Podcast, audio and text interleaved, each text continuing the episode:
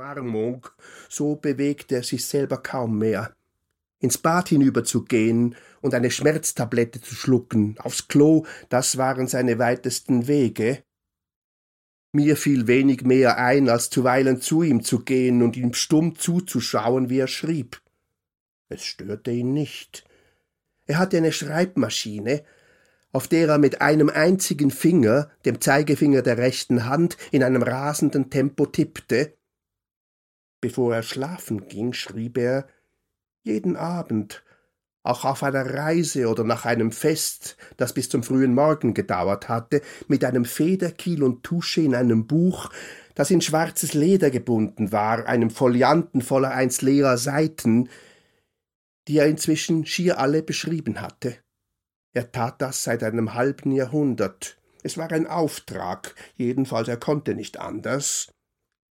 Er hatte eine so kleine Schrift, dass eine Seite für mehrere Tage reichte. Er schrieb ohne eine Lupe tief über das Papier gebeugt, aber lesen konnte vielleicht nicht einmal er, was da stand. Die alten Seiten, die von vor vierzig oder fünfzig Jahren, musste auch er deuten. Seine Schrift war präzise, alle Zeilen schnurgerade. Der größte Buchstabe war einen Millimeter groß. Ich hatte ihn einmal gefragt, ein einziges Mal, was er da schreibe. Mein Lebensbuch, hatte er geantwortet. Wenn ich ins Zimmer kam, sagte er, nimm dir ein Bonbon.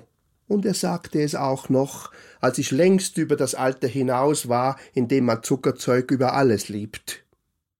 Ich öffnete also die unterste Schublade des Schreibtischs und nahm aus einem großen Glas ein Himbeer- oder Zitronenbonbon.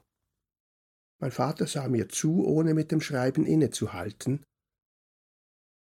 In den anderen Schubladen, wenn ich die einmal aufzog oder eher noch hineinspähte, wenn der Vater es tat, waren Federn, Tuschefläschchen, Papiere, Heftklammern, Briefumschläge, Marken, Radiergummis die oberste Lade allerdings war verschlossen, immer.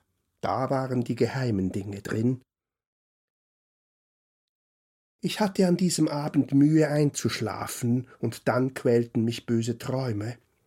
Im Tiefschlaf hörte ich aus dem Zimmer unter mir ein Geräusch, als ob ein Ast bräche, stürzte schlafend noch aus dem Bett und war die Treppe hinabgeflogen, bevor ich wach war. Ich stieß die Tür zum Zimmer meines Vaters auf. Er lag im Bad, den Kopf unter das Waschbecken verkrümmt, schräg gegen die Badewanne gelehnt. Er atmete rasselnd mit stockenden Stößen.